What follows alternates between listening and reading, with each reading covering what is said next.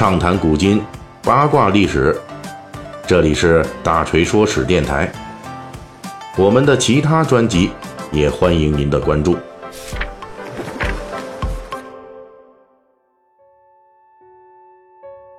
哎呀，最近有这个媒体报道说，哈，说我国脱发的人群已经有超过二点五亿人了，啊，也就是每六个人之中呢，就有一个受脱发困扰的。那大锤呢？锤哥本身自己也是这个二点五亿人当中的一个啊，也确实是有这个脱发的毛病啊，好多年了。呃，应该说呢，这个脱发呀是现代社会的一种常见病。由于脱发啊，这个其实导致脱发的原因它很多。那到目前为止呢，现代医学对脱发的病理呀、这个机理呀，还没有说特别明确的定论啊，大致能分那么几种。那我们这个说史栏目呢，就不讲这个医疗问题了啊，所以呢，这个关于这个防治病理什么的哈，咱们现在在这儿就不说了。我们其实本期要说的呢，是跟脱发有关的一个历史问题啊，就是说呢，咱们想来聊一聊这历史上那些饱受脱发困扰的名人。哎，其实因为种种原因啊，这出现脱发乃至谢顶的情况啊，在我国古代也是非常常见的。历史上呢非常有名的脱发患者中，头一个就是两千七百年前的人啊，这就是春秋五霸之一的楚庄王手下的楚国令尹，著名的政治家孙叔敖。这里呢，锤哥多说一句，这孙叔敖啊，既不姓孙，也不姓孙叔啊，他实际是芈姓，名字呢叫做敖啊，其实应该叫芈敖，孙叔是他的字。后人呢，就将他的这个字和名合到一起，就称他为孙叔敖了。那在后来人眼中呢，孙叔敖以两件事闻名。第一件就是他曾经带领楚人治水，修建了淮河上的著名水利工程阙碑；而另一件事就是孙叔敖他谢顶脱发，并且因为这谢顶啊，孙叔敖还专门拥有过一个关于谢顶的专有名词，叫“秃秃”。就是突突出的那个突啊，第二个突就是秃子的秃了。清代的著名诗人袁枚曾经在解释“孙叔敖秃秃”这句话的时候就说：“秃秃啊，就是掉头发、谢顶的意思。”而且从历史资料来看，这孙叔敖的谢顶还真是比较严重，因为他去世的时候只有三十八岁。也就是说呢，孙叔敖在三十八岁之前就已经是严重谢顶。在我国古代的中医理论中，曾经有完整的一套对脱发症状的这种分析，具体呢包括说身体阳气不足、外邪入侵等等。不过古人也知道，那不同人的脱发呢可能有不同的理由。这方面，北宋的著名文学家苏轼苏东坡就曾经给自己诊治过脱发。那是公元一零七三年，他去常州是赈济灾荒，当年啊。除夕夜呀，他在常州城外居住，正所谓是每逢佳节倍思亲呐。而且当时在野外过夜，是气候寒冷，苏东坡是感慨良多，于是就写了两首诗来记录自己的状况。其中一首他就写道：“重裘脚冷知霜重，新木头轻感发稀。”意思就是说啊，穿了好几件衣服。都顶不住这个夜里的寒冷，脚冻的是冰凉啊！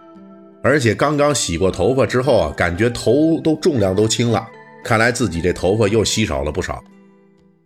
对于自己的脱发问题啊，苏东坡在诗里边就给自己诊断了，他是这么说的：“病眼不眠非守岁，乡音无伴苦思归。”啊，想家了，就是说这苏东坡呀，他认为自己最近这思乡太过。导致情绪低落，哎，最后呢，这头发自己就滑滑的往下掉了。其实，在此之前啊，公元一零七二年，也就是说，咱们这苏东坡三十五岁的时候，他在《宿临安净土寺》一诗中，就已经注意到自己有这脱发的情况了。古人基于传统的这健康理念啊，认为脱发就代表着身体的衰弱。南宋的诗人陆游、陆放翁啊，就在于飞一诗中感慨自己说：“偶因数代背腰减，常为梳头感发稀。”啊，意思就是说啊，自己消瘦了，头发也掉了不少，总之就是身体不太好啦。这都属于上面所说的这类思路的自然延伸。那也有面对自己头发说日渐稀疏，但是还比较看得开的啊，比如说这唐朝的著名大诗人、文学家韩愈、韩退之。韩愈一直身体不太好，在他的作品里边曾经屡次提及自己的早衰。比如他曾经说过，自己年纪还没到四十，就已经是两眼昏花、头发花白、牙齿松动，啊，所以呢，韩愈呢就能够比较正确的对待自己的谢顶啊。相比之前前面这几个症状，这谢顶还算轻的啊。他这一首诗里边呢，专门就调侃自己的脱发啊。这诗内容是这样的：就韩愈说自己啊，自己十分懈怠，诗书也不怎么读了，眼看着自己都已经谢顶了，哎，都老掉牙了，也没什么成就。当然了，韩愈在诗中对自己的谢顶没有表示任何的忧虑。他在诗里说的是：“既然都谢顶了，也没啥成绩，那就这样吧，过一天算一天吧。”而且韩愈不仅看得开，还会用谢顶这事儿来自黑。他曾经写过一篇故事，叫做《毛颖传》，是说一个架空的虚构的人，叫做毛颖，是战国时代的中山人。他后来在秦朝服务啊，担任中书令很长时间。贡献也很大，其中有一个情节，有一次皇帝叫毛颖来，准备派任务给他，毛颖就脱下帽子谢恩了。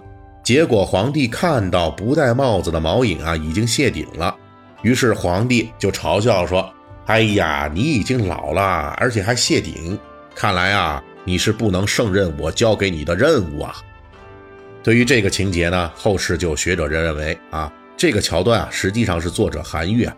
啊，在用自己的这个谢顶啊来自黑来自嘲。好，行文至此，那我们再说一位谢顶人士哈。不过他的事迹呢，其实跟这个他这谢顶这事儿没什么关系。但是呢，大锤呢仍旧认为他是谢顶界的英雄好汉。这就是我们所熟悉的，就是清朝末年甲午海战中的海军豪杰致远舰的管带邓世昌。因为按照清朝末年。汪师农的《所闻录》的记载，邓世昌个子矮小，而且谢顶。考虑到后来黄海之战以身殉国之时啊，邓世昌仅仅四十五岁，他谢顶的时间那也是比较早的。当然了，作为“此日漫挥天下泪，有功足壮海军威”的主角，邓世昌更为人所关注的是他的不朽的精神。本期大锤就跟您聊到这儿，喜欢听您可以给我打个赏。